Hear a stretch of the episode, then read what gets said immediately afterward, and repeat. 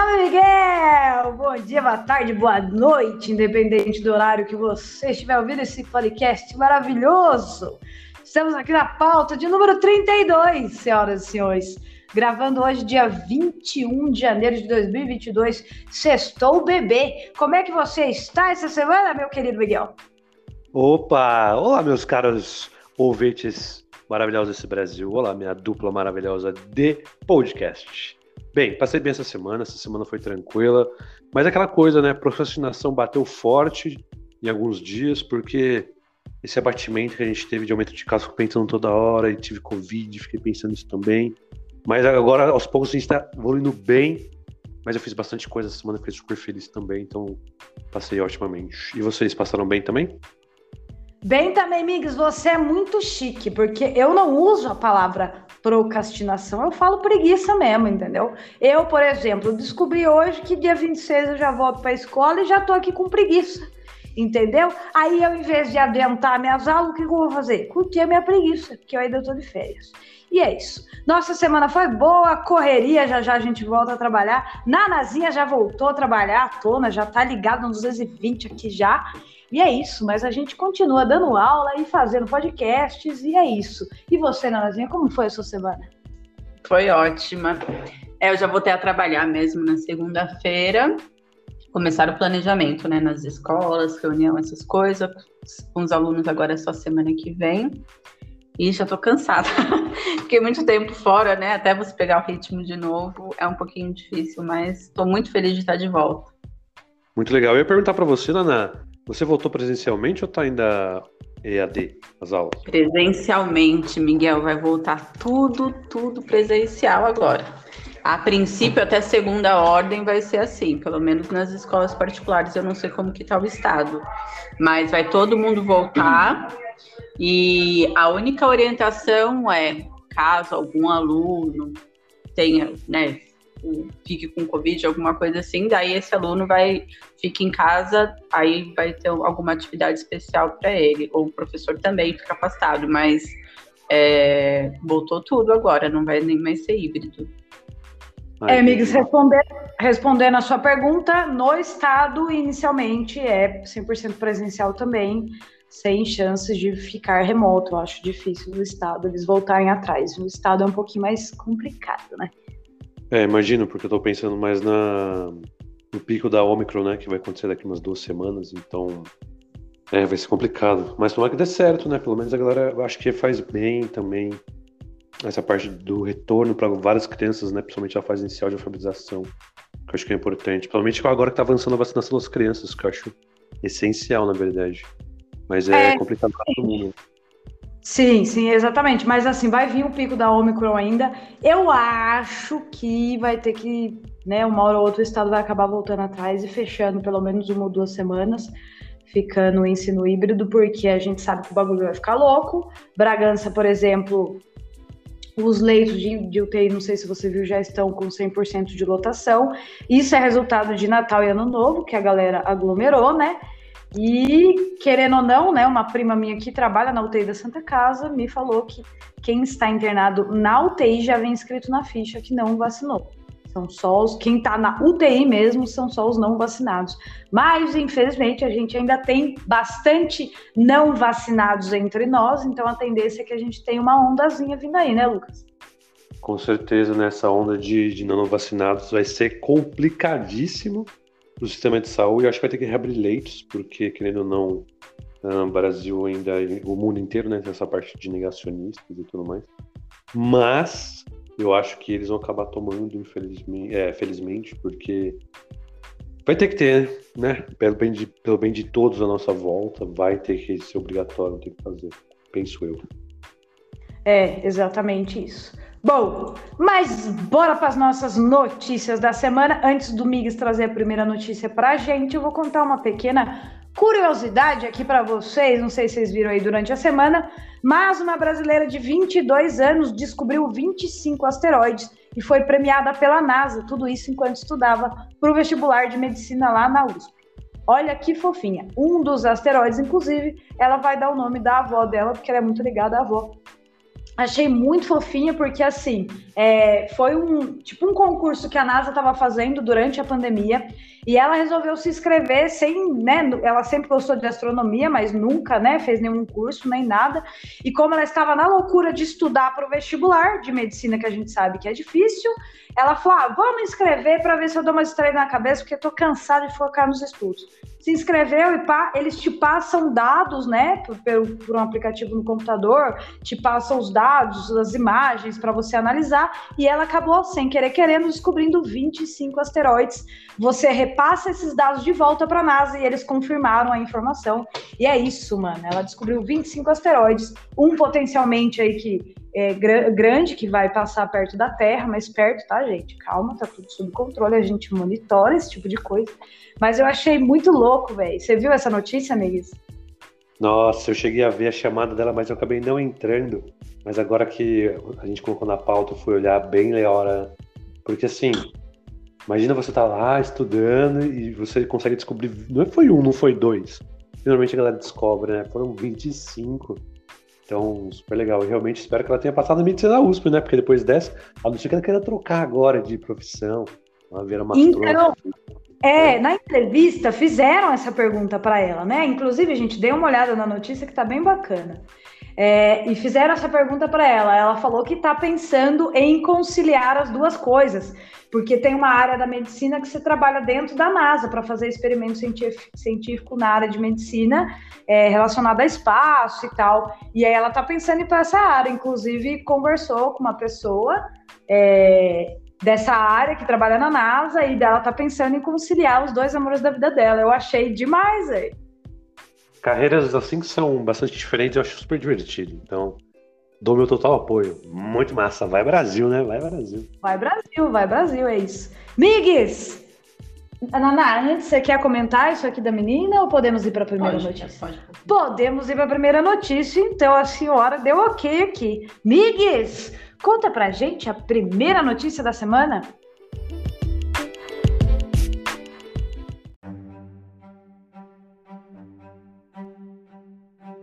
Primeira notícia da semana: aumenta o número de crianças e adolescentes internados na UTI devido à Covid-19. Ainda mais que começou a vacinação essa semana, teve a aprovação da Anvisa, da Coronavac, glória a Deus. Inclusive, o estado de São Paulo já estão remarcando para a semana que vem vacinação entre uh, 9 e 11 anos. Então, sucesso demais. E a gente começa com a notícia meio bem ruim agora, né? Então, as UTIs do estado de São Paulo registraram um aumento de 61% de internações de crianças e adolescentes, segundo dados divulgados pelo governo João Dória. Em 15 de novembro de 2021, eram 106 crianças e adolescentes internadas. Segundo os dados divulgados nesta segunda-feira, dia 17, o índice subiu para 171. Já para os menores de 18 anos, a média foi de 113 em novembro de 2021, registrou um aumento de 169 nesta segunda-feira também. No mesmo período, de novembro de 2021 até segunda-feira, dia 17 de janeiro de 2022, as internações em todas as faixas etárias subiram, tendo um crescimento de 254% nas internações. E a gente já vem comentando isso já bastante aqui. Só para comparação, em 15 de novembro de 2021, a média de internação por Covid era de 321 pessoas por dia e agora, dia 17 de janeiro de 2022, essa média subiu para 1.139. Como a Angélica comentou no começo da notícia também, é muito devido à aglomeração do ano novo. Em coletiva para a imprensa, o governador do estado de São Paulo criticou a postura do Ministério da Saúde em relação à vacinação infantil e disse que tem doses suficientes da Coronavac para vacinar todas as crianças do estado e ainda favorecer a vacina às outras regiões do país. Inclusive ontem, né, foi aprovado, anteontem foi aprovado a Coronavac, para as adolescentes, é, para as crianças. Glória a Deus. Então temos mais uma, mais uma arma contra a Covid-19, esse aumento de casos aqui. E na semana passada, a média móvel de casos de Covid-19 na cidade de São Paulo bateu um novo recorde, superando inclusive a média do pior período da pandemia do ano passado, no mês de março, quando a média foi de 6.801 casos. Na última quinta-feira, dia 13, o recorde foi de 6.928 casos. E olha lá, a, a, a, gente consegue ver pelo mapa que até Fiocruz colocou que não está tendo um aumento tão gigante e rápido como foi lá em 2021, no começo do ano, né? Isso claramente devido à vacinação. Então, vacinação está fazendo muito efeito. Glória a Deus. E aí, meninas, o que vocês acharam dessa notícia? Eu quis colocar essa notícia porque eu achei super importante, né? E voltando a falar de novo, todas as pessoas, a maioria das pessoas que estão internadas na UTI são porque não tomaram a dose de vacina. Tem um caso famoso de uma atriz, acho que da Globo, que está internada em estado grave porque é negacionista e se recusou a tomar vacina e está com um monte de sequela agora. E acho importante, Migues, pegando o gancho dessa notícia, a gente falar uma coisa aqui que saiu aí nos jornais ontem, antes de ontem. A criança que teve uma parada cardíaca, os médicos já lançaram uma nota tá? É importante a gente falar porque o nosso ministro da Saúde não vai falar isso, né? Ele já está sendo cobrado porque ele sabe que não teve relação com a vacina, portanto ele está sendo cobrado a falar isso porque já tem muito negacionista usando isso, né? Contra a vacinação de criança, não teve relação com a vacina. Era uma criança que tinha é, problema de saúde relacionado ao coração, por isso que ela teve uma parada cardio, cardio, é, cardiorrespiratória, por isso que ela teve parada cardíaca. Não tem relação com a vacina. Os próprios médicos da criança relataram isso, fizeram uma nota. Então é importante a gente deixar isso bem claro, né, amigas? Exatamente, exatamente. Acho que era miocardite rara que ela teve, né? E eles fizeram essa, realmente essa nota e já descartaram todo o vínculo com a vacinação. Então, é muito importante, bem, bem pontuado, Angélica.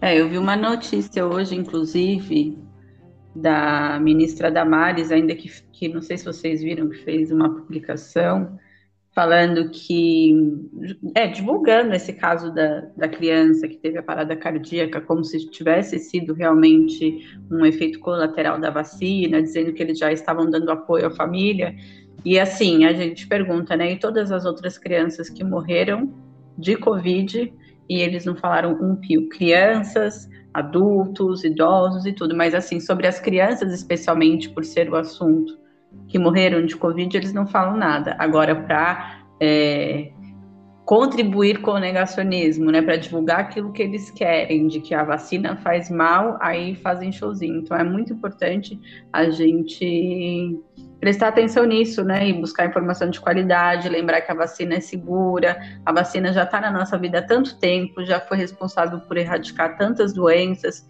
então, por favor, gente, vacinem as suas crianças. Em Bragança, pelo menos, é, o que a gente está vendo é que é, as crianças estão se vacinando, acho que até em, poucos tempo, em pouco tempo, assim que abre o, o agendamento acaba os horários, não é isso? Acho que eu vi alguma coisa Ontem. nesse sentido, né? Ontem. Então, fico feliz, mas assim, espero que, que todo mundo se vacine, porque ainda mais agora que as aulas vão voltar, todas as crianças juntas, como eu falei aqui no começo, né? O ensino não vai mais ser híbrido, então vai ser todo mundo lá.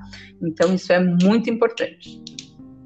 Sim, e outra coisa, pegando o gancho rapidão, Miguel, desculpa te cortar. É, ontem o Atila fez um vídeo muito bom, o Atila e a Marino, no canal dele mesmo, não no Nerdologia, no canal do Atila e a Marino mesmo, que chama Como o Zé Gotinha deu uma surra no polio, na polio, entenda. Que conta todo o histórico do Brasil, né? Que a gente sempre foi referência na vacinação. É um vidinho, um videozinho de 20 minutos aí, mas, cara, vale muito a pena assistir. Depois confiram lá. Eu ia comentar exatamente desse vídeo, muito bom mesmo, e realmente o, a, toda a propaganda com o Zé Gotinha, meu, fez totalmente diferença, né? E a vacina ali, ó, se não fosse a vacina polio, putz, não ia fazer, ia fazer grande estrago no Brasil, mas vacina novamente entrando em ação na nossa vida desde sempre, somente nas, nas crianças do, da década de 90, né?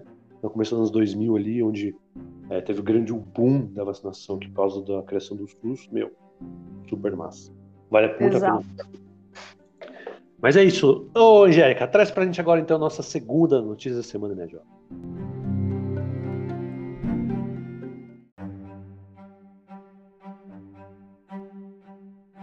Segunda notícia da semana, achei essa notícia maravilhosa. Aliás, vamos lá. Pequena proteína reduz níveis de açúcar, gera patente e pode ser aliada no combate à diabetes. Então, uma pequena proteína, cuja origem são as células do corpo humano, pode ter um grande papel no controle da diabetes. Em pesquisa com participação do Instituto de Biociências Médicas, o ICB lá da USP, cientistas descobriram que o peptídeo RIC4 ou RIC4, sintetizado a partir de uma proteína produzida pelas células sanguíneas, aumentou a sensibilidade à insulina e reduziu a glicemia, ou seja, o nível de açúcar no sangue. Os estudos sobre a estrutura e as propriedades do RIC4 realizados em animais geraram uma patente que no futuro poderá dar origem a medicamentos para tratar a diabetes e que sirvam de alternativa à terapia com insulina.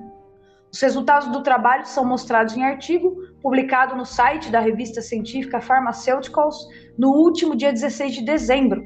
A diabetes tipo 2 acontece quando o corpo desenvolve resistência à insulina, responsável por processar o açúcar no organismo e levá-lo às células, que aumenta a concentração de açúcar na corrente sanguínea. Os pesquisadores sintetizaram quimicamente em laboratório quatro peptídeos, que foram denominados RIC1, RIC2, RIC3 e RIC4. Eles contam aqui que o RIC1 e o RIC2 foram identificados no músculo gastrocnêmio. Olha isso, que fica lá na batata da perna, a famosa batata da perna. E são derivados da proteína troponina 1. O RIC3 foi encontrado no tecido adiposo epididimal, na região do pubis. Para quem não sabe, a gente chama nossas gordurinhas de tecido adiposo também, beleza? Então ele fica ali na região do pubis e é produzido a partir da proteína de ligação acil-CoA. E o RIC4 é derivado da subunidade alfa da hemoglobina, que é aquela proteína existente no sangue, descreveu o professor Emer Ferro, do ICB. Caso isso acontecesse, segundo Ferro, o professor, caso isso acontecesse, poderíamos identificar um novo peptídeo que poderia ser usado no tratamento de pacientes diagnosticados com pré-diabetes ou diabetes tipo 2, que possuem elevados níveis de glicose e não respondem à insulina. Além da publicação do artigo, um pedido de patente do peptídeo RIC4 foi depositado junto ao Instituto Nacional da Propriedade Industrial, o INPE, pela Agência USP de Inovação, a AUSP, e pela Inova, que é a agência de inovação da nossa querida Unicamp. Olha que notícia maravilhosa! O que, que você achou dessa notícia, amigos? Achei essa notícia maravilhosa e hashtag vai ciência brasileira. Você viu só que como a gente começa a fazer essas pesquisas muito mais ciência básica, desenvolvimento ali, ó, ir mais a fundo, fazer experimentos científicos concisos e direcionados, a gente consegue coisas muito legais assim. E o combate a uma doença que no Brasil mata muita gente, inclusive é um grande causador de casos graves de Covid-19, que é a diabetes. As pessoas têm que tomar muito cuidado com isso também. Então, todas essa, essas informações alinhadas a gente consegue observar que esse experimento é muito importante, é extremamente importante, foi produzido aqui no Brasil. Então essa patente realmente pode gerar muitas coisas no futuro, inclusive, né, esses medicamentos para tratar diabetes. Imagina, poxa, essa terapia com insulina ia ser, extremamente muito importante para os diabéticos, que atinge, tipo 1, tipo 2, atinge muitas pessoas no Brasil. Então achei sensacional. E você, Naná, o que você achou da notícia? Antes de passar para a Nanazinha, eu estava vendo os dados aqui, né? E só complementando o que o Miggs falou, da importância da gente ter bastante estudo aqui no Brasil direcionado a diabetes. É, em 2021, essa doença aumentou em 74 milhões, totalizando 537 milhões de adultos. Em 2021, gente, agora. No Brasil, essas estimativas mais recentes somam 16,8 milhões de pessoas com a doença, ou seja, cerca de 7 da população. Por isso é importante da gente ter estudos direcionados a essa área. O que, que você acha, Natadinha? Com certeza, né? Eu acho que a diabetes, ela é uma doença que acomete muito não só os brasileiros, né? E é cada vez mais comum, né? Acho que todo mundo aqui conhece alguém, pelo menos uma pessoa na família, no seu círculo de amigos que tenha diabetes, né? E é uma doença que traz altos riscos, né? Então, quanto mais avanço a gente tiver nessa área, melhor. É isso. Com certeza. Disse tudo. É isso, gente. Migues! Então agora traz pra gente a terceira notícia da semana.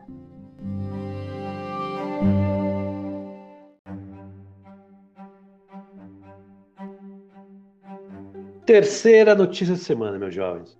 Iniciativas municipais voltadas à crise climática ainda são insuficientes, mostra levantamento. Então, estudo conduzido por pesquisadores da Universidade Federal do Rio Grande do Norte, a UFRN, e Universidade de Campinas, a nossa queridíssima Unicamp, analisou a legislação municipal, matérias jornalísticas e documentos institucionais de nove capitais nordestinas: Teresina, Recife, Salvador, Fortaleza, Natal, João Pessoa, Maceió e Aracaju, e, conta, e constatou que as gestões locais ainda são insuficientes no desenvolvimento de políticas públicas ou ações direcionadas ao enfrentamento das mudanças climáticas.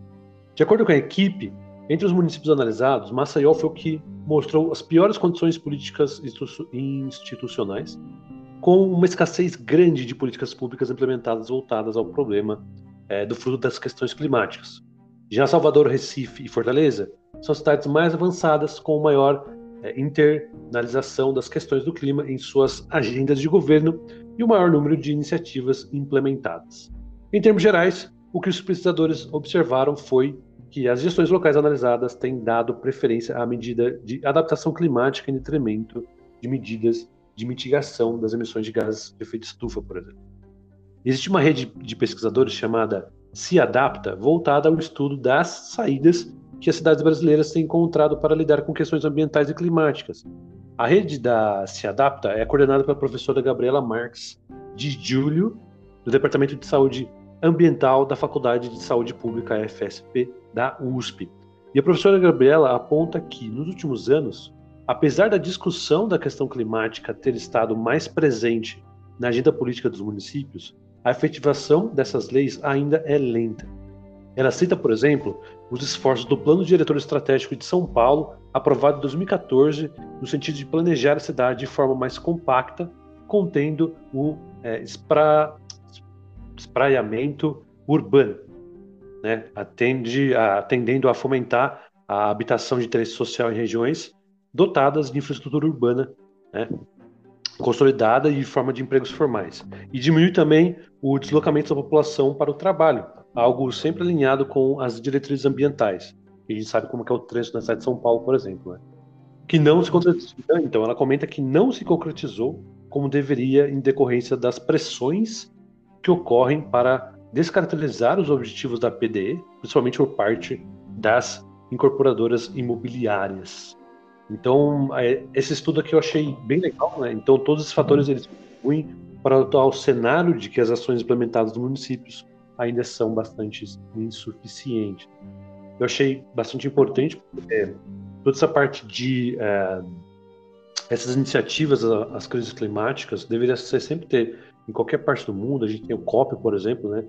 Paris 2015, que rolou, já rolou o COP 2021 também. Então, essas iniciativas são sempre muito importantes para a gente discutir essa parte da questão climática. E se cada município fizer a sua parte, eu acho que é super importante que a gente vai conseguir alinhar com as nossas diretrizes tomadas de forma global. E a gente vê que nem sempre, né, como ela comentou aqui, nem sempre uh, as, as, questões as gestões municipais conseguem efetivamente mover planos para elaborar bem esses planos. E ela cita ainda esse plano, o PDE, né, de São Paulo, Plano Diretor Estratégico de São Paulo de 2014, que é super difícil, porque até tá dando uma reportagem esses dias falando que o modo com que se pensou, né, lá no começo da década de 50, 60, até um pouco antes, a malha ferroviária do Brasil que foi trocada pela toda a parte de, de automóveis, né, a malha de automóveis no Brasil em todas as cidades foram adaptadas para isso e tirou a parte de ciclovia, por exemplo, a parte verde. A gente está vendo tudo isso hoje. Então começou há 50, 60, 70 anos atrás, toda a parte de foi favorecer um tipo de, de empresa no Brasil, porque achou que não ia crescer de forma tão exponencial. A gente está vendo as consequências agora. Então é bem complicado. E vocês, meninas, o que vocês acharam dessa notícia? Olha, amigos, eu acho que você falou a palavra correta. O que, o que falta, eu vejo muito isso, é alinhamento, entendeu? Alinhar as ideias, mano, entendeu? A gente já sabe, já tem inúmeros estudos demonstrando que se a gente conseguisse é, diminuir, assim, o carbono que a gente emite, porra, já ajudava demais. Entendeu? Não adianta cada um sentar lá na COP 26, 27, 30 e cada um querer uma ideia diferente. A gente tem que começar por partes, tem que alinhar as ideias, entendeu? Acho que tem que começar pelo carbono, que é o pior, entendeu? E daí começar a, a parte também de frear desmatamento também tem a ver com emissão de carbono. Então acho que tinha que alinhar os pensamentos, alinhar não só em município, mas entre os países como, como um todo, porque, cara, a gente já tá no vermelho com a terra faz tempo que, que você acha, Natalinha? É, é verdade, e os danos já são profundos, então a gente precisa de soluções também que contemplem isso, que sejam profundas e radicais, porque senão a gente não consegue resolver a tempo, né? Porque a gente já. O relógio não está a nosso favor, né? E, e é importante a gente ver a partir dessa notícia também, né, o quanto que o capital, por exemplo, nesse caso o setor imobiliário, atrapalha a implementação de coisas como essa. Então a gente precisa, o, o, a questão é essa, né, é uma mudança estrutural um pouco difícil de ser feita, né, porque mexe com interesses de pessoas poderosas e tal, então isso tudo acaba atrapalhando.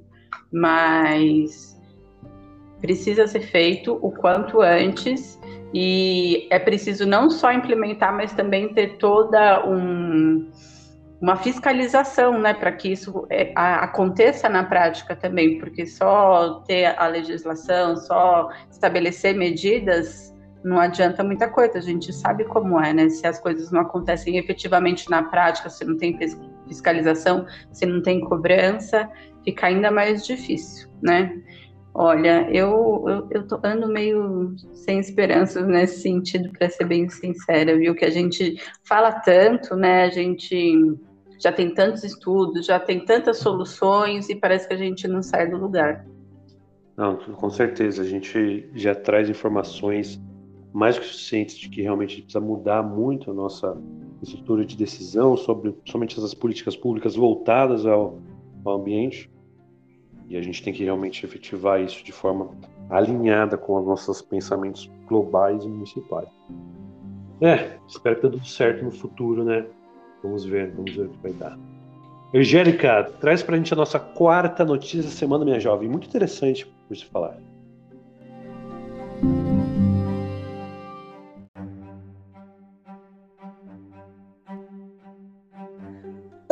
E última notícia da semana. Já adorei o título e a notícia tá maravilhosa. Aliás, depois confiram todos os links dos estudos, do, das notícias que vão estar na descrição do episódio. Não esqueçam, dê uma olhadinha lá na notícia, porque é importante a gente, né, vocês saberem da onde a gente tira as coisas. Beleza? Então vamos lá. Quarta e última notícia da semana: bebês podem usar o compartilhamento de saliva para descobrir relacionamentos. Olha que loucura! As crianças pequenas estão sempre assistindo. Isso inclui quando as pessoas trocam cuspe por meio de ações como compartilhar comida. Quem nunca, né? A mãe vai enfiar a sua comida, dá aquela experimentada e depois enfia na sua boca, né? Então, ajuda os pequenos a descobrir quem está em relacionamentos próximos um com os outros. Sugeriu um estudo. Normalmente as pessoas são mais propensas a compartilhar coisas que podem levar a uma troca de saliva, como beijos ou uma casquinha de sorvete, com familiares ou amigos próximos do que com um conhecido ou colega. Como resultado, ações íntimas que compartilham saliva podem ser marcadores de um relacionamento denso, ou pessoas que têm ligações duradouras umas com as outras, com pais, irmãos, familiares ou melhores amigos, disse a Ashley Thomas, psicóloga do desenvolvimento do MIT. Quando mostrado um boneco aparentemente chorando em um vídeo, crianças com cerca de oito meses de idade eram mais propensas a olhar para um adulto que já havia compartilhado saliva com o boneco diretamente ou compartilhando comida, em vez de outro adulto que não havia compartilhado. A equipe relata na Science no, do dia 21 de janeiro agora. Os pesquisadores, é claro, não podem saber exatamente o que os bebês estão pensando. É difícil. Mas rastrear para onde eles olham é uma maneira de obter uma dica. A ideia não é que as crianças pequenas possam estar esperando um adulto para confortar o boneco, diz Thomas. Em vez disso, Os pesquisadores esperavam que as crianças olhassem para a pessoa que esperam que se mova primeiro quando o boneco expressa angústia. E essa seria a pessoa que tem um relacionamento mais próximo com o brinquedo, diz ela. Para alguns dos experimentos, a equipe mostrou vídeos de bebês de 8 a 10 meses ou de 16 a 18 meses de uma mulher compartilhando uma fatia de laranja com um fantoche. Um segundo vídeo mostrava outra mulher e o boneco brincando com uma bola. Durante um vídeo final, que mostrou o boneco aparentemente chorando enquanto estava sentado entre as duas mulheres, os olhos das crianças foram atraídos para a mulher que compartilhou a fatia de laranja, um sinal de que os pequenos podem estar esperando que ela reaja. Eu também sou assim, crianças. Eu costumo olhar diretamente para as pessoas que dividem comida comigo. Crianças mais velhas, de 5 a 7 anos, também perceberam o compartilhamento de saliva como uma marca de relacionamentos próximos. É claro, a gente só gosta de quem divide comida e cerveja. As crianças nessa faixa etária previram que as pessoas que compartilham utensílios ou pedaços de comida podem ser da família, enquanto as que compartilham brinquedos ou dividem a comida podem ser amigos ou familiares. Ainda não está claro como as descobertas se relacionam com a vida cotidiana de crianças pequenas. Experimentos futuros podem trocar atrizes no estudo por membros da família ou professores para entender melhor o papel que a saliva pode desempenhar, desempenhar na forma como bebês e crianças pequenas distinguem diferentes tipos de relacionamentos. Outras dicas, como abraços, também podem desempenhar um papel de estômagos. Olha que coisa louca, mano. É, faz todo sentido esse estudo, Miguel. Minha vida está explicada. Na verdade, olha só, você pensa que crianças estão lá e esse compartilhamento de alimentos ou qualquer outra coisa mais efetiva demonstra relacionamento familiar, meu, muito legal, né? E as crianças, eu acho que elas são muito mais voltadas a esse visual mesmo. A, e a gente viu agora que esse compartilhamento de saliva, meu, Imagina ser uma marca de relacionamentos próximos. Nossa, que sucesso demais. Então a gente vê que as ações humanas, né? Então quando a gente é criança, a gente é, tem uma ação de uma maneira e com outras idades de outra maneira, outra idade de outra maneira ainda, e esse vai sempre aprimorando e criando nossas próprias marcas. E eu achei super, super interessante esse estudo. E você, Naná, o que você achou? Apesar de que em épocas de Covid esse negócio de ficar compartilhando saliva tá um pouco perigoso, né?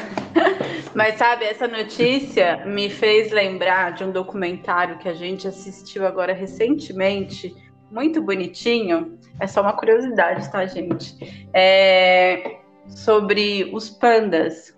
E nesse documentário falava que o bebê panda ele lambe a saliva da mãe porque isso ajuda ele também a aumentar a defesa do sistema imune. Eu achei isso muito interessante. Daí, lendo essa notícia, eu, eu me lembrei, um documentário bem legal também. Não lembro onde que eu assisti, nem como chama, gente, me perdoe. Era alguma coisa, animais na China, não, não me lembro. Mas olha só que interessante, né? Como a saliva, que às vezes é uma coisa que a gente não para para prestar muita atenção, pode dizer tanto para gente, né?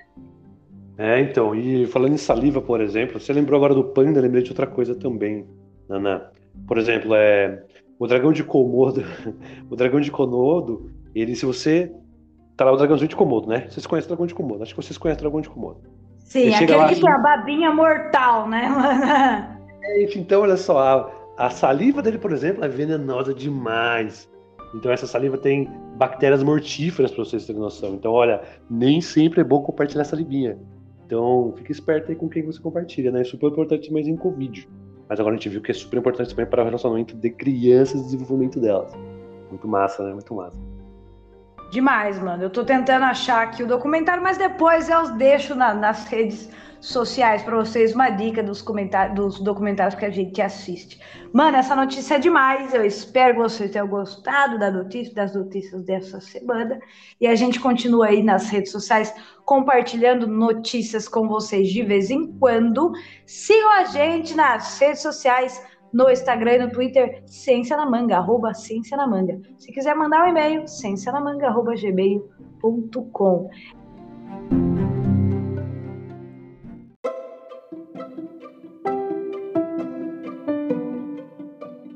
É isso, Mig! Notícias da semana dadas, uma notícia melhor que a outra.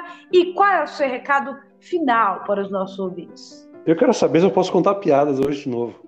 Por favor, agora eu quero uma piada por episódio. Você falou, já era. Agora tem que, que mandar. Ó, eu trouxe algumas hoje que eu achei muito engraçado. Eu ia trazer uma só, mas achei umas muito boas aqui. Eu vou trazer algumas pra gente. Eu, inclusive, trouxe algumas com curiosidades. Olha lá, hein? Olha, Angélica, dizer pra você, ó. Qual o animal. Vai, vai. Qual o animal que tá sempre dormindo? Qual animal que tá sempre dormindo? Exatamente. Putz, peraí. Animal que tá sempre dormindo. Tem ideia, Natalinha? Não, tô pensando aqui, mas. É o tirano sono rex. Nossa! Tiranossauro Rex, mano. Foi você que inventou essa, Miguel? Foi, não. Eu tenho um sitezinho que eu vejo sempre, muito bom. Piada número 2, piada número 2. Vai. O que a mamãe açaí disse para os seus filhos? A mãe açaí disse para os seus filhos? Exatamente. O que a mamãe açaí disse para os seus filhos? Ah, sai daqui, moleque. Quase, eles falaram. O último a sair fecha a porta. Nossa, mano do céu! Sextou ou não sextou? Você viu, né? E a curiosidade que eu tenho de açaí, por exemplo, é que o açaí é da família Aracecácea, né? E pra você ter noção, sabia que em 10 anos, em 2011, a gente exportava 41 toneladas de açaí e hoje a gente exporta 5.937 toneladas de açaí em 2020? Meu, olha só. Minha nossa! Gente, agora você me fez vontade. Eu estou com vontade de sair nesse calor do demônio. Eu não sei onde vocês estão, ouvintes. Depois mandem nas nossas redes sociais. Mas aqui em Bragança, nesse momento, está 30 graus e um calor do inferno, né, amigos? Não, nem faz, mano. E eu que. Eu também levantei, né, esses dias com dor no braço esquerdo. Tava dando pra caramba o braço esquerdo, assim. Acho que era. Tinha dormido mal com ele e tal. Eu fui no hospital, fui lá na, no no, no consultório médico, e na hora que eu entrei no consultório, assim, na hora que fui ver, entrei na porta errada. Era entrar no consultório médico, eu entrei numa. num, no consultório, num, num local de advocacia. Cheguei lá e a moça olhou para mim e falou assim: O que, que você tá fazendo aqui? Não sei o que. Eu falei: Pô, então, tô dando no braço esquerdo, eu queria fazer uma consulta. Ela assim: Não, mas aqui é um, é um escritório de direito. Hum, foi uma piada, amor, você entendeu? Ele tava com dor no braço esquerdo e entrou no escritório de direito em vez de escritório médico. Ouvintes, antecipadamente eu queria pedir desculpa. Brincadeira, amigas. As suas piadas são ótimas. O que Mas me falta é, é cerveja. Eu tenho uma para naná agora. Ai, conte. Qual que é o sinônimo da naná com cólica renal? Ixi. Pensa, é uma, é uma piada muito mais de computação. Hum. Qual é o sinônimo da. já tô rindo aqui já. Qual é o sinônimo da naná com cólica renal? E aí, Angélica, nada? Sinônimo da naná?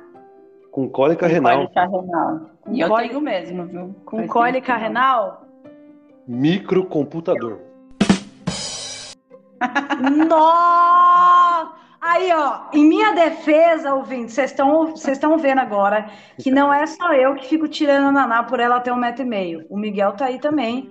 E eu aposto que com você ela não vai brigar, viu, Miguel? Só comigo mesmo. Mas... Não, desculpa, Bernardo, mas lembrei de você. Não, Miguel, você pode. Fica tudo bem. Aí. Não, eu encho o saco, mas eu realmente não ligo. Imagina, fui zoada a minha vida inteira, desde criança, uma hora a gente acostuma, né? Não, exatamente. Não, brincadeira, é verdade. Não, não sei. Não, mas é isso. Ó, tirando as piadinhas, pessoal.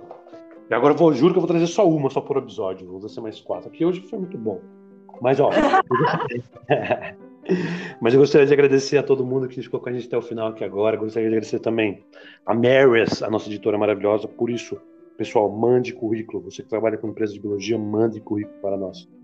Mande currículo para a Maris. Gostaria de agradecer também as nossas duas companheiras maravilhosas de podcast, Ana e Angélica. Obrigado mesmo por sempre estarem aqui conosco. E se vocês quiserem mandar alguma mensagem para a gente na rede social, arroba Ciência na Manga, ou mande e-mail para ciêncianamanga.gmail.com. Agradeço a todo mundo aqui maravilhosamente de novo. Muito obrigado, pessoal. Vocês são demais. É Naná, isso, manda recado. Oi, Migues. A Naná, manda, faltou Naná. A Naná tem que mandar recado também. Naná, manda o seu recado, Naná. Manda o seu recado. Ah, obrigada, Miguel. Queria mandar um beijo para todo mundo, um beijo especial para o Miguel, que me incluiu na piada hoje, fiquei até assim emocionada. Um beijo para Maria, nossa editora maravilhosa. Um beijo para Angélica, meu amor. Ah, pra... bom. Para todos os ouvintes, não esqueçam, vacinem-se, vacinem suas crianças. E nos vemos na semana que vem. Queria só aproveitar e fazer uma pequena homenagem, muito breve, que hoje a gente não fez no início Verdade. do episódio, para nossa grande Elza Soares, que faleceu ontem, mas que foi assim uma mulher extraordinária, uma potência, uma revolucionária, um grande exemplo para muitas mulheres. E ai, fiquei triste, não vou nem ficar falando muito. E é isso.